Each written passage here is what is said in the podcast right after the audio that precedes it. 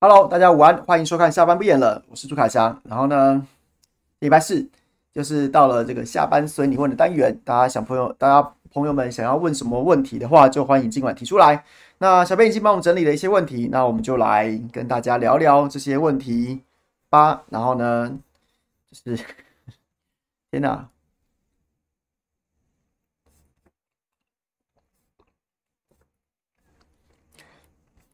没有没有通知没显示是什么意思啊？就是说现在 YT 又没有在又没有通知说这个直播时间到了吗？还是怎么样的？确实是这样子诶，就是最近 YT 的流量都是还蛮辛苦的，尤其是 Facebook。我现在有很多的政治人物啊，都纷纷叫苦连天，讲说这个 Facebook 可能就是因为他准备要开始收费啊，包括像蓝勾勾都要卖钱，所以呢，他就很多时候，特别是政治人物的触及都被降得非常的非常的低，那你可能要想很多办法来来增加触及。那所以，所以我粉专好像也有也有一点，也有一点这个流量不如不如以往了。但我我个人印象都是觉得还好，就是随便随便，就是大家喜欢看有缘喜欢看相聚一堂，那没有缘不喜欢看那也那也不用没有关系啦。那如果真的有很有有比较在意的朋友的话，你可以把我设为抢先看或什么的。那 YT 的话就记得时不时检查一下你的订阅状况，还有这个可以开一下小铃铛，好吗？这个我每次都没有忘记，每次都忘记帮自己宣传。不管是我们这个五二新闻俱乐部，或是或是这个不演的新闻台，那有就是有朋友们，就是如果很支持我们的话，请你务必去检查一下，好不好？就帮忙帮忙帮忙大家，就是赶快克服这这一波演算法的调整，好吗？好，然后呢，今天有很多朋友提问了，我们先来看一下，包括像是选举这个燕如啊、酸中痛啊、潘俊佳啊，都提到。都提到很多很多选举的问题，我们等下会来提一下。然后呢，台铁不理谢国梁，不理谢国梁是哪一件事情啊？是说，是是哪一件事情？对不起，这这个新闻我没有 follow 到。张星星，你补充一下好吗？不理谢国梁是什么事情？就是黄国书，黄国书，马邦德说要问。评论员嘴硬身体软，什么意思啊？Kelly Lin 说东一九二共识像东一一样的说法，很认同，谢谢。然后 Kate 说要问郭天信的表现哦。全动法阿纯跟黄燕如说要问全动法，Lion Ricky，Lion Ricky 也是要问全动法。好，OK，来，我们就一个一个来聊。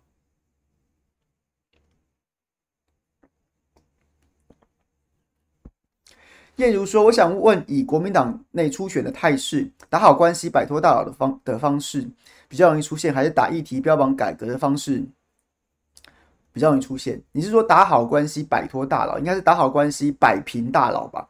然后呢，其实我觉得这件事情。”应该说，最完美的状况是你既好，你既打好关系，摆摆平大佬，你又是一个空战空战议题的健将，然后呢，标榜议题，标榜改革，这两件事情未必完全冲突啊，未必完全冲突，就是这是最好的状况。那最好的状况呢，当然是就是两个都有。那最不好的状况当然是两个都没有。那你说，你说，那如果只能择其一的话，是摆平大佬，打好关系比较好，还是还是打主打议题，主张改革比较好？我觉得不一定诶，要看选区的特性，要看选区的特性跟选战不同的阶段。举例来说，举例来说，它是两个维度嘛，就是选战的这个在时间轴上，它进行到什么阶段，初选或是说大选。然后呢，这再来就是说，再看你的选区不同，有的选区呢，它新住民比较多，然后呢，空战比较重，比较重视。比如说，现在桃园很多选区都有大量的脱北者啊。就离开台北，双北住不下去，觉得太贵了。那现在因为交通发达，他可能可以开车通行，或是搭搭捷运通行。于是呢，他就搬到桃园去住。那像这样子的选民呢，他的特性可能未必会很在意地方派系，或地方社团，或地方的宗亲。这些传统的台桃园的地方派系未必能影响到这些人。那于是说，如果你的选区是在这样子的选民有大量增加的这样的选区的话，那你可能你的空战议题。你的空战一体就会，你是一个空战健将，你谈事情论述能力很强，相对就帮你加分。但如果你是那种像是很多很多什么，就是比较农村型的社区啊，然后比较农村区的选区啊，很在意这种社团呐、公庙啊、宗亲啊、派系的啊，那种可能你就必须要搞定派系大佬，这个这个就这个就不在话下了，因为你空战可能可能在那样的选区，它主要接收讯息的的方式并不是什么什么脸书啊、IG 啊、Facebook 啊，或是说这个。这个哎，Face Facebook 跟脸书是一样哈，或是电视节目啊，或是脸书直播主啊，这个 YT 直播主都不是，他可能就是靠口耳相传什么之类的这样的状况。那不同选区就会有不同的状况。当然，你两个并不互斥啊，你两个都可以做啊，两个都做到当然是最好。那如果真的要择其一的话，我觉得其实要看选区。再来就是初选的阶段，党内人和的关系，其实在初选是蛮重要的。初选是蛮重要的，因为比如说。国民党有一个太上太上机构叫中常会，如果你在你在党内的人和弄得太差，如果在党内的初选的的制度的形成的阶段就被人家就被人家冲康了，那那可能就没办法了。那所以我觉得某种程度的人和还是还是需要的。但等到大选的时候，等到大选的时候，其实那你速度的就是就是选民了。大佬如果比如说你今天你今天已经初选出现了，然后你在攻击你在对抗民进党的对手或是你的就党外的对手的时候。然后，如果什么大佬看你不爽，在背后扯你后腿，那可能是被这个大佬被唾弃啊。所以，所以我觉得不同的阶段，你要着重的点不一样，你要关照的事物不一样，你关照的人不一样。那同样的选区不同，选民的结构不同，你要关照的事情，或者说，我反过来讲，不是这样讲，应该说你都要关照，只是选区结构不同的话，可能可能会起决定性因素的事物就是不同。对，应该是这样讲，没有办法从这个。一概而论呐。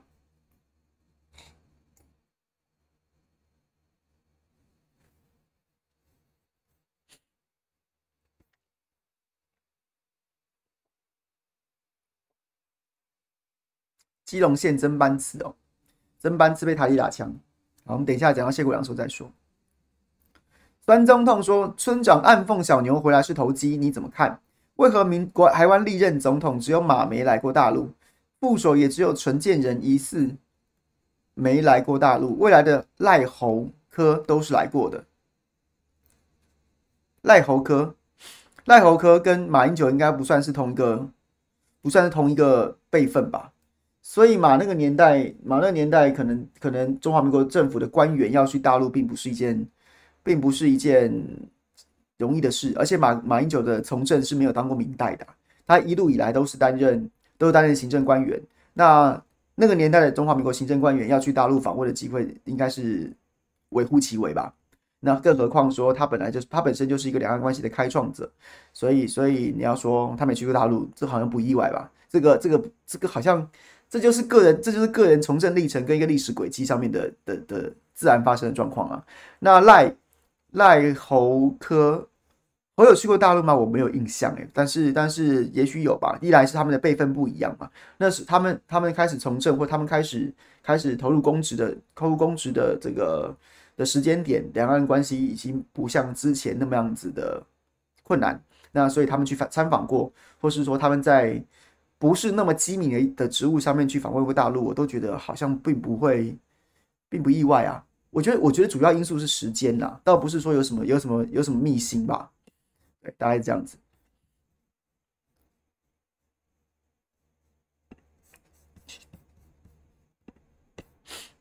好，再来。潘俊佳说：“郭真的会去跟柯和吗？感觉会决定谁当选的不是郭，而不是柯，而是郭。二零二零不也是如此吗？”我不是郭台铭肚子里面的蛔虫，我也没有任何权威权威内幕消息，我根本没有去打听过任何事情。我只能纯粹讲，我只能纯粹讲说，就是。我非常反对，就是国民党，或是说一些国民党政治人物，或是说一些评论员，就是当然评论员每个人不一样啊，评论员没有必要听谁的。只是我说，如果是如果是蓝营的评论员去骂郭台铭这件事情，真的很无聊，我很反对，真的没有必要去骂他，欸，有必要吗？因为现在看起来侯友谊的民调就是领先郭台铭的，你为什么要去骂一个骂一个并不真的会真的真的会？就是你，你质疑郭台铭，好，你可以对郭台铭有诸多不满，可是看起来他在国民党里面出现的几率就不大，那你干嘛一直骂他嘞？骂他干嘛嘞？人家说就是就是今天今天这个人会当选，他有可能会掌握权力，左右左右你我的生活的时候，然后你对他就是百般挑剔，你对他百般质疑，我都觉得很合理啊。因为本来我们就是应该对从政者手上手上握有权力的人，用比较高的道德标准、道德比较高的这个标准门槛去监督他，这很合理啊。但是郭台铭一直他民调都没有领先呐、啊，他看起来也没有没有能够取侯友谊而代之这样子的一个声势在，那一直骂他到底为什么？我就不懂啊，我非常反对啊，我非我非常非常反对这件事情，不要不要去骂他啊，对啊，然后然后那今天如果。我都觉得，大家都不要去嘴郭台铭，然后呢，不要去，不要去，不要去去攻击他，去骂他。然后他如果要去跟郭和跟跟柯文哲，郭郭台铭要跟柯文哲和，那就去和啊。那能那你能怎么样呢？搞不好，但是你一直骂一直骂，搞不好别人别人他本来也没有想要跟郭柯和的，被你骂到他他他心里面不爽了。想说想说你你们在那边鸡掰鸡歪什么东西啊？那我就跟你来跟你跟你跟你拼到底啊！你在那边唧唧歪歪的，我也没有怎么样，我也没说什么，我都客客气气的。那你们就开始往我身上招呼，那我就去跟柯和啊，我跟去柯和，我就我就闹个天翻地覆，我就韩国瑜可以大闹天宫，我郭台铭不行吗？我就真的下去选啊！那这是国民党的朋友想要看到的局面吗？那所以为什么不张开双手，笑脸迎人的欢迎郭台铭啊？或者说，你起码不要骂他吧，因为我我我已经不能理解现在骂郭台铭的理理由是什么了呀，我不能理解啊！你你越骂，不是反而反而给自己搬搬石头砸自己的脚？将来给将来将来你要整合的时候，就算不是就算不提名，你也会希望郭董能够帮忙帮忙助一臂一臂之力，不是吗？那为什么要这样子嘞？到底是多在怕什么？怕说哎呀，我不骂郭台铭，郭台铭就会被国民党提名了，就不会这种事不会发生呢、啊？那你一直骂他干嘛嘞？这不是自找麻烦吗？所以我非常反对，非常反对。我不能理解为什么要要一直骂他。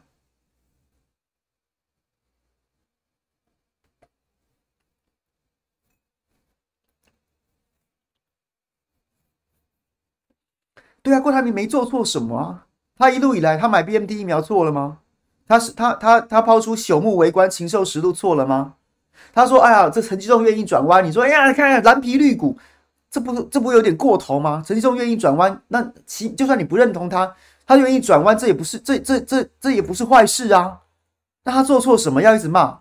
我不能理解。然后然后你他现在没做错什么事情，所以你对他的攻击就是一直翻旧账，翻二零二零的事，翻二零一九的事，然后更更早的翻什么翻什么红海富士康有人跳楼的事，这这不是莫名其妙吗？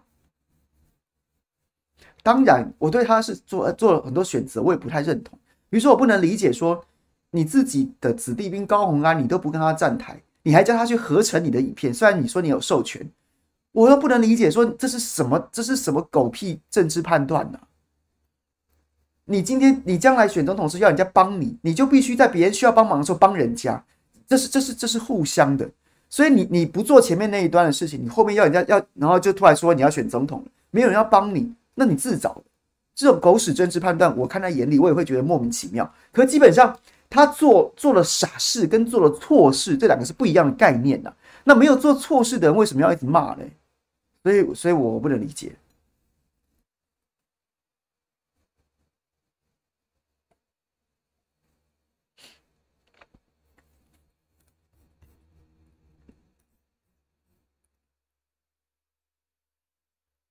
对，所以他会不会去跟郭跟柯和？我不知道。但是我觉得他去跟柯和，那那那国民党的朋友，你怪谁嘞？你们把他赶走的啊？你们把他逼走的啊？他本来就可以去跟柯和啊。那他本来他他现在他现在无党籍啊。他说想要他要争取国民党提名，那国民党没有要提名他，请问一下你你能你凭什么拦着他去跟柯文哲合作？所以今天这件事情，他没有欠，他没有，他没有非要加入国民党不可。诶，你反而应该去争取，争取郭台铭不要跟柯文哲合作。而然后呢，即便没有被提名，他也愿意作为国民党的抬轿者，这是应该要去争取的事。结果国民党不做争取的事，反而反过来回来说啊，去去去去去，谁要你这个烂人？走走走走走走走走走，然后把他撵出去，这神经病了啊！这根本就莫名其妙嘛。那那所以到最后，如果他去跟柯和，你怪谁？你怪谁？啊你，你你你不需要吗？啊，你还要骂人家吗？啊，你怪谁？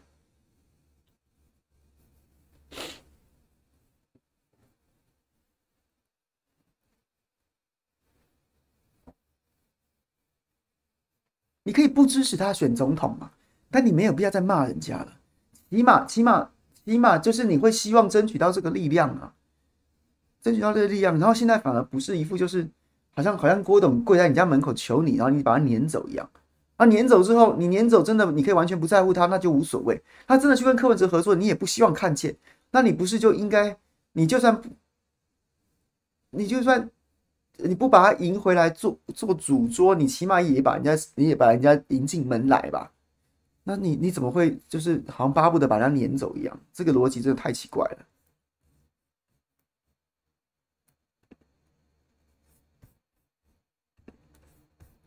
好，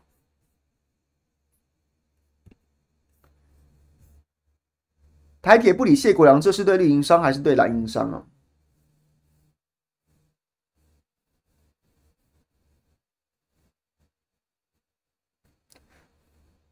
我觉得很难说，诶，我不觉得这是一个非常非常重要议题，因为第一个，它不是选举期间的事情，他如果在选前的话，他如果在选前的话，然后呢，就是因为他他有几个变数，第一个是谢国梁提出的诉求是不是合情合理，然后是不是基隆市民意心之所向，如果是的话，那台铁断然拒绝，就会造成很大的反弹，这对当这对绿营当然是伤，但是如果反之，谢国梁打这个议题并不是基隆人很在意的事情的话。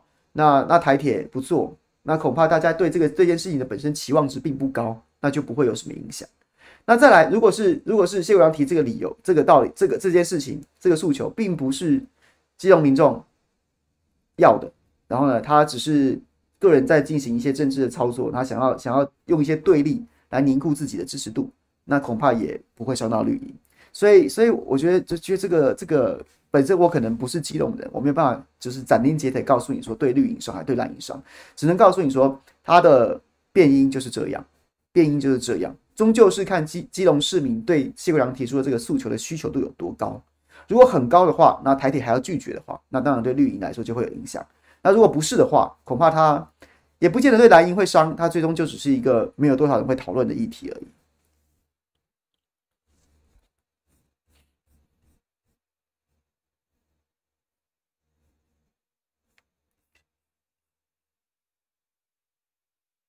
好，国书隔壁老王说，黄国书还想接着干，国民进党能遂他愿吗？我觉得可能性很高诶、看起来看起来赖清德会支持黄国书诶，但是因为党内的党内的压力，所以民民进党可能不会再提。民还黄国书已经退党嘛，民进党也不可能再提名他了。但是礼让他这件事情恐怕是会发生的，所以黄国书要以无党籍选上立委的可能性，我觉得非常高诶。国民党要挑战黄国书这一席。目前看起来是这个罗廷伟，现在的台中市议员有意要挑战黄国书这一席。那我觉得无论如何是非常艰苦的一战。民进党看起来嘴巴说不要，身体还是很诚实的。即便黄国书退党了，但基本上可能会无礼让他以无党籍参选。这是我目前得到的讯息。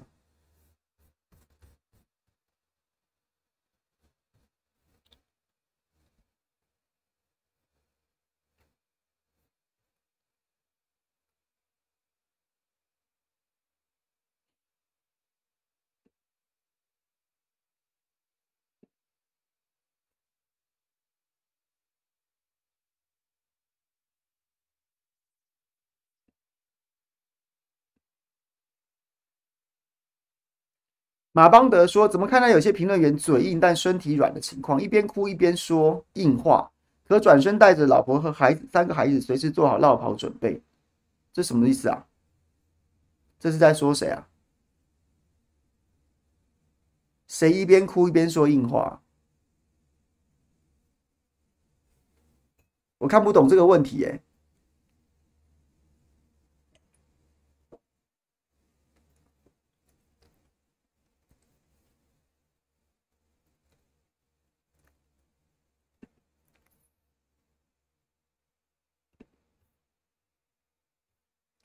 凯丽令说：“凯丽令说，很认同凯翔把九二共识比喻成冬天棉袄的说法。九二共识本来就是台湾寻求和对岸正常沟通与对话的一种手段和工具而已。各自表述的意思就已经很清楚，表明了台湾不认同一国两制的立场。民进党却总是借此炒作，甚至呼应对岸。夏令言防陆第一次可以说是时间点时机点不宜，第二次却又变成不爱中华民国了。所以两岸交流就只能局限于绿能，你不能吗？而一旦放弃了九二共识，民进党又如何跟对岸互动？两岸长期若无正常沟通的管道，兵戎相见应该就是早晚的事了吧？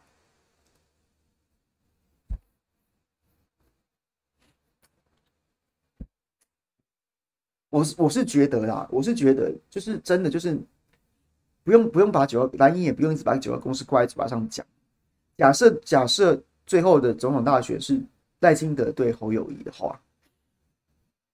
我觉得现在这个社会上面普遍啦，我自己的感受，大家当然可以有不同感受。我觉得没有人，没有台，没有多少台湾民众会觉得侯友宜在主张两岸统一，没有多少人会主张两岸统一。这是过去国所有国民党总统候选人都会被质疑的问题，就是说你是不是主张，你是不是你是不是主张两岸统一？你是不是要把台湾带进中国的怀抱？马英九会，韩国瑜会，朱立伦会，但我不觉得侯友宜会、欸。就是你，大家试想，就是住在台湾的朋友们，你去试想，你硬要在侯友谊身上贴一个，你主张两岸统一，你要把台湾带进中国怀抱，你不会觉得讲不讲不过去吗？就是你会觉得怪怪的吧？一个嘉义猪肉饭之子，然后一辈子干警察的，然后呢，你说他他他上来当总统之后，他要把两岸带带往两岸统一之路，然后要要追求两岸统一。你你贴这个标签的时候，你都你要你起码贴一个标签上去，要生要生一些论述，都很难呢、这就是侯友谊的优势啊，这就是侯友谊的优势啊。所以所以，我都觉得，不管在国民党内蓝营阵营里面，主张九二共识的人跟反对九二共识的人，如果你真心的想要促成政党轮替。就是没事，不要在这场这局总统大选里面去丢九二共识的问题来给大家吵嘛。你支持，你支持也不用一直讲嘛，也不用一直讲啊，一直要挂在嘴巴上讲，逼侯友谊要要言必称九二共识。那你反对的，你也不要去逼侯友谊，一定要也一定要讲说什么，我们现在已经没有九二共识，就不要讨论这件事情，不可以吗？就是没有坏的东西，你就别去修啊，不会怎么样啊，就这样走下去啊。现在台湾民众正在在乎的事情是什么？正在在乎的事情是，正在在乎的事情是，民进党的两岸路线会不会把台湾真的带进战争？民进党的的的台美关系会不会让台湾就被就被锁进美国的禁暖？然后凡事只能言听计从，然后然后受美国的指使。现在这些事情都是民进党必须跟台湾社会说明的。所以为什么蓝营的蓝营的群众里面，或蓝营的这个党公职民代或名嘴里面，要一直去？逼着自己自自己的候选人跳出来去去去回应九二共识这个问题，大家原本也没在注意这件事情，侯友谊身上也没有这个包袱，你现在就忙不迭的要在他身上挂这个包袱，然后最后只想要证明你是对的，我觉得很无聊。大家不能不谈这件事情吗？不能不谈这件事情吗？在这一在这一年的总统大选里面，在这一年总统大选里面，只要只要侯友谊能够让民众相信说。他可以在对美关系这件事情不要一面倒的倾斜，他可以在两岸看起来要往战争倾斜的这条路上面，能够把这个刹车给踩下来，就够啦，就够啦。那那这件事情有一定要靠九二共识达成吗？有或没有这么重要？其实没有啊。民进党现在状况事情是，你大家去试想，试想一个对比，试想一个对比，蔡英文的第一任期也没有，也也没有，也没有，也没有承认九二共识啊。但是大家有觉得蔡英文的第一任期战争的阴影有如此的强烈吗？有如此的、如此的这么的，就是你会觉得好像我们随时都会爆发战争。蔡英文的第一任期第一次的总的总统就职演说就已经没有九二共识啊，什么九二历史的历史事实什么什么之类的。那时候对岸就已经说他不要九二共识啦，就已经开始两方就已经没有啦，就已经开始就已经开始中断各种的交流跟谈判啦。但是那个第一任期有没有让大家觉得说战争这么迫近？没有啊，是到第二任期才发生的。那第二任任期发生什么事情？当然，世界的情势的变化跟民进党实在太拥抱美国，太向美国倾斜了。那对中国大陆来说，没有九二共识的台湾跟拥抱美国的台湾，恐怕后者的威胁更大。那所以对侯友宜来说，他在。就他不用一直一路走到马英九那个时期拥抱九二共识的台湾呢、他起码只要走回那个，即便没有有九二共识，但是不要一面倒往美国倾斜，某种程度他就已经算是拨乱反正一一个部分了耶。那所以为什么一定要把侯友宜要求他，你必须要你必须一定要回到二零一六年之前那个拥抱共拥抱九二共识的那个国民党候选人，你不能起码做到那个二零一六到二零二零二零年之间，嘴巴上不提九二共识，也不愿意也不愿意面对承认九二共识，但起码你也不要你也不要被做美国的棋子，一直去戳。一直去去去戳中国大陆，一直变成美国手上那个棍子，要去戳中国大陆这头熊的眼睛的那根棍子。你不要干那件事情，不就已经是已经是相对于扭转现在的不正确的两岸关系了吗？没有到没有到临头，没有到逼不得已，就不要谈，就不要谈，不用逼着他承认或逼着他不承认这件事情。绿营可能会做，那在绿营做之前，蓝营就不用去逼他了。我这是我的看法，这是我的看法。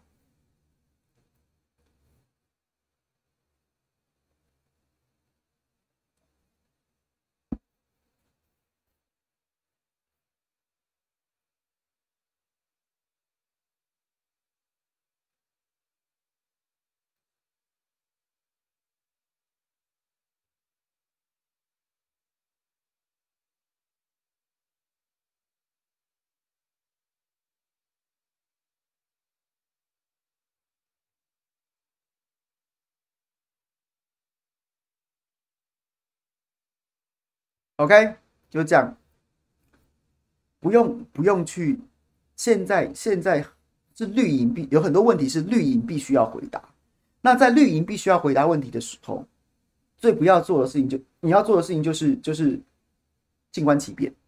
蓝营要做的事情就静观其变，不用逼着他宣布，不用逼着他面对，不用逼着他去去回答两岸问题，因为绿营迟早会问。那绿营问的时候再回答就好了。如果绿营一直忙得腾不开手来去攻击，当然我觉得这件事情只是早或晚的问题，那当然是越晚越好啊。那所以为什么现在要去给他压力？不用啊。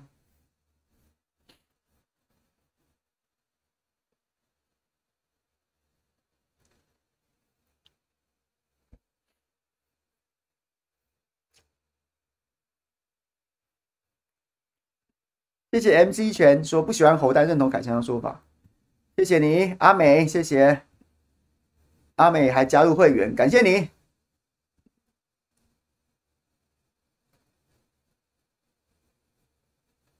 还有我们还有这个这个除了五二新闻俱乐部，如果还还可以加入不演的新闻台哦，还有小弟自己的频道也可以加入会员哦，欢迎大家。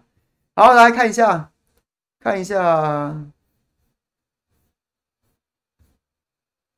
如果真的要问，我觉得在两岸问题之前，我觉得，我觉得内政问题反而更应该问。内政问题才跟我们切身相关呢、啊。内政问题才跟我们切身相关。我觉得，我觉得，我觉得，如果要表态的先后顺序的话，蓝营绿营到最后不会打侯友宜的内政，因为绿营的内政是一塌糊涂，他到最后只会打侯友宜的两岸。那所以侯友宜的两岸，两岸绿营迟早会打，蓝营就可以省了，你不用逼侯友宜去表态这件事情。可是，可是。绿营可能不会去挑剔侯友宜的内政，或是说打的力道不会很强，因为你自己做的很烂，你怎么打人家？所以我反而觉得，如果蓝营支持要 要督促侯友宜的话，不如在内政方式、内政内政方面，其实更希望他能够在很多议题上面要有更清楚的表态。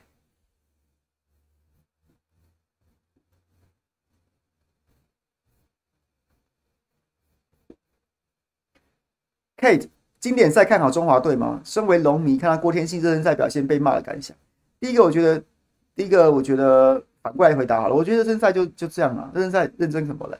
你觉得你觉得热身赛的表现好或不好很重要吗？而热身就是为了热身啊，所以所以重点是重点，我不觉得热身赛的表现好或不好很很重要，表现好也没有不代表什么，表现不好也也不代表什么，所以一点都不重要，所以就这样。然后呢，那再来就是。经典赛看好中华队吗？诶、经典赛看好中华队吗？我觉得，我觉得就三场吧，就三场，大家开心一下，这、是一个棒球嘉年华，就是好好享受三场球赛吧。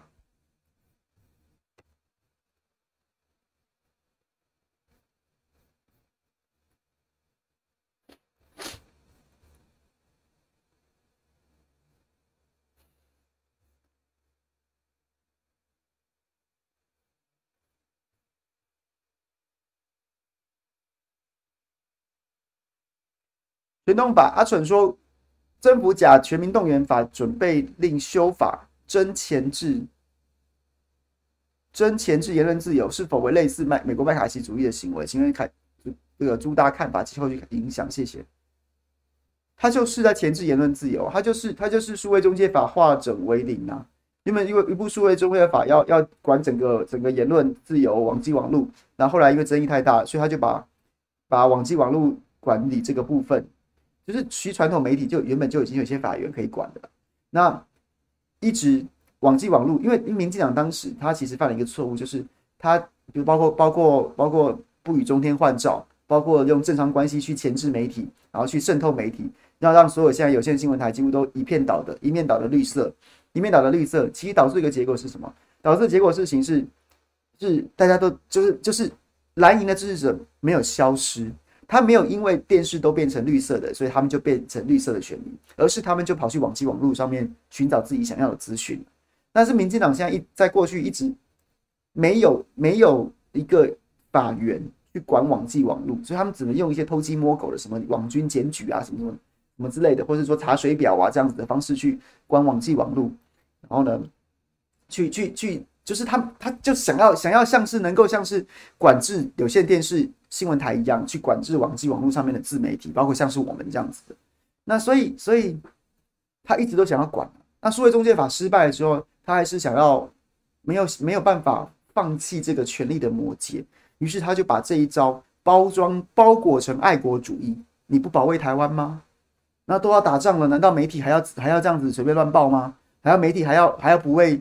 不为国家服务吗？用这样子的爱国主义作为一个原本数位中介法犯了一个错误，叫做师出无名啊。那所以他现在就重新用爱国主义，像是一针旗帜，你必须在爱国主义的大旗之下团结在党的的麾下，用这样子的方式。可是看起来争议还是很大，民众还是不能接受啊。所以我觉得现在这个这个全动法在宣布暂缓之后，看起来是短期之内恐怕暂时真的真的会暂缓。那。其实还是令人愤怒的，包括像总统府昨天晚上的声明，我已经在一整个礼拜的所有节目当中都一直跟大家讲到说，数位中介法，请大家去国防部网站，还有公告，会有个 PDF 档，请你下载来自己看，自己用肉眼去看，不要听我们讲，自己去做做一点功课。你就看它第十五条，明白的写着要管制管制网际网络啊，而且呢，十五条所在的第二章，明白的就是动员准备时期啊，不是实施哦，是准备时期。那第二条里面，第二条里。又里面又明白的写着，动员准备时期就是平时啊。那就总统总统府昨天发出的声明，还要睁眼说瞎话说，说不，就是暂时没有平时。你法条白纸黑字写的，你是不是当大家都不识字，还是真的欺负大家都不会花一点功夫去做做功课？所以，所以我觉得这还是令人愤怒啊。不过在政治上面，我觉得看起来又是踢到铁板的，包括像是数位中介法这件事情，让民众反弹太大，然后呢？动员法里面这个法条，让让大家就想起数位法、数位中介法，所以反弹力道很大。更重要的事情是什么？更重要的事情是十六岁以上不分男女全面照册动员这件事情，戳到了很多家长心中最软的那一块，戳到很多心家长心中最软的那一块。所以我觉得反弹一定很大。民进党知道这个严重性，一定有很多的立委或是今年有意要选举的人会讲说，不要硬推这个。这个大家都不要选，得罪家长这件事情是是是是天诛地灭的，完全没有转换余地。任何候选人，你可以得罪很多特定的族群，就是不能得罪家长族群。我的我觉得这个是最主要的因素。好，来，然后呢，很多朋友问全动法哈，这个。燕如也说：“我觉得，我想问全动法，假如说党想要通过的过程是什么？犹记当年经年金改革公听会，没人满意还是过了。国防部公告，然后呢，就哎有什么意见啊表达一下，然后呢，接着就送到行政院院会，院会通过了之后，院会就会送到立法院，立法院呢就会送到委员会去审议，委员会审议通过之后，就会再三度表决。那理论上来说，这个可能要朝野协商，可能要开公听会。”但是在委员会里面，他要议决要开公听会，那当然就要看说这个绿委排案的时候，然后一定蓝委会说，哎，这个不行，拉下来开公听会之后要再再来审议，那就看到时候里面会不会表决，然后公听会的决议会不会通过。那如果民进党要硬干，他是可以一路通过的。可是我觉得现在看起来就是不会不会再推了，至少这个时机看起来不一样。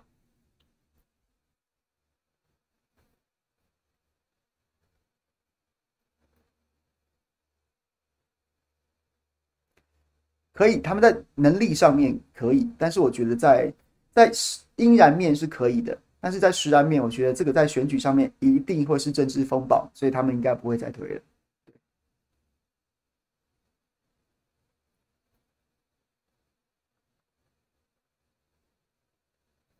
三明治护航扭曲美化，这是一定的。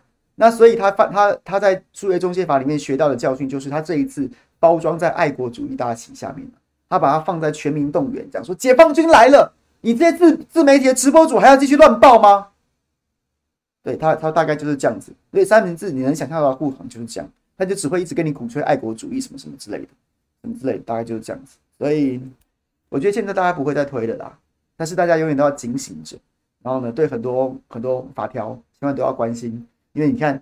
你谁想到说数位中介法？原本想说我就一直盯着数位中介法，不要让它卷土重来就好了。殊不知他把管制媒体的条款重新放到全民动员、全民全民防卫动员法里面去了，而且一旦过了，就是就是实现了诉中法的未尽之功啊！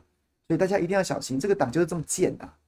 他的鬼鬼脑鬼头鬼脑的鬼主意一堆啊！真的要真的大家都一定要关心政治，不是说要每天都义愤填膺的政治脑，但是一定要当一个合格的公民。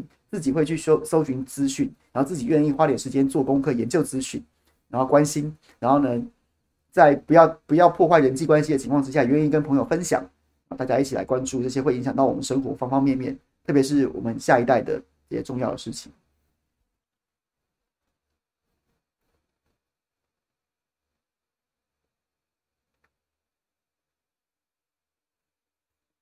好，所以 Lang Ricky。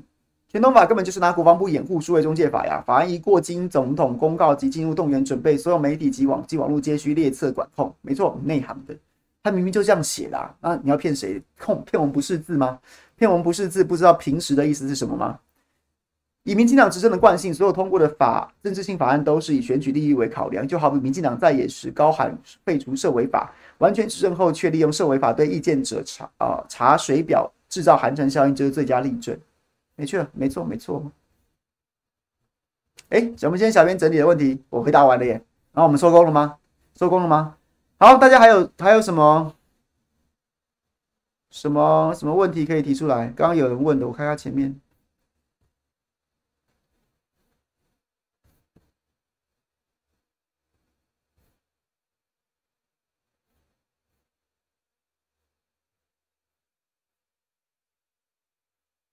大家可以现在提出来，我会看，好吗？来聊天吧，还有大概十五分钟的时间，我们来聊天吧。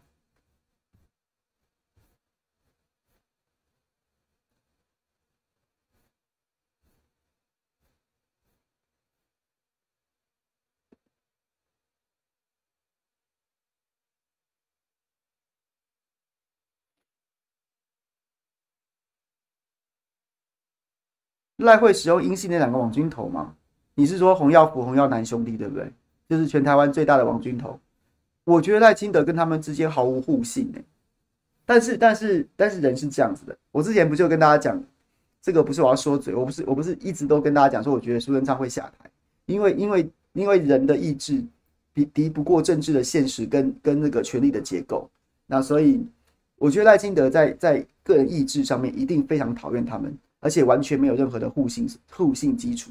可是，如果选举真的不利的时候，会不会成某种程度的结盟？我觉得很难说，而且可能性很高，但恐怕不是现在。现在没有没有那个互信基础，而且赖清德恐怕此时此刻对他自己的权力、权掌握权力的自信心也还是不足够的。对，全动法不会过了，我觉得卧龙明天才出啊。然后台南议长今天发展，台南议长。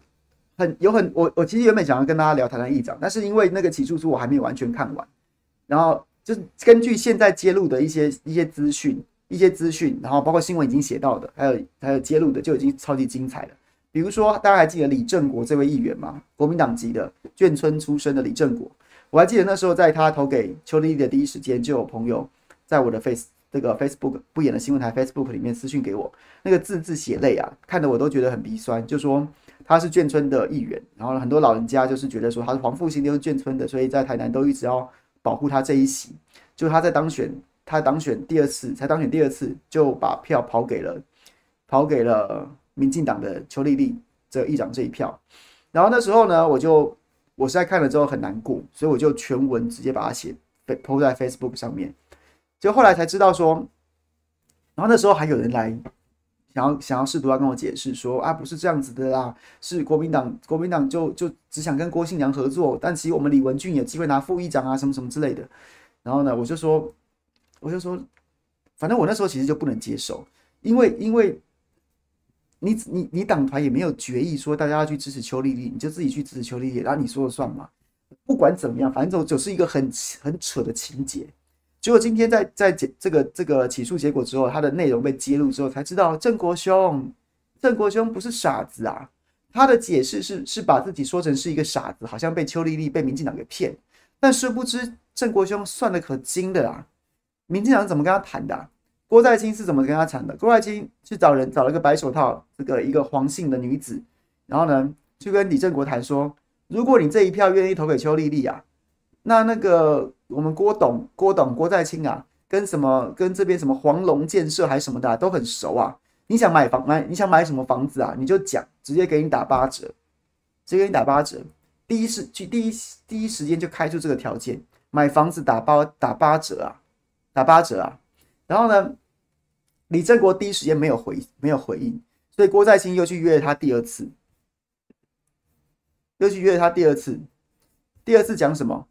第二次讲讲说，你只要投他，如果你被民国民党开除，如果你被国民党开除的话，你下一次用无党籍选，你的竞选经费我帮你包了，就跟我拿，好不好？郑国兄，你这一次投邱丽丽当议长，国民党如果开除你，你下次无党籍参选，竞选经费我出。如果你无党籍参选，不幸落选，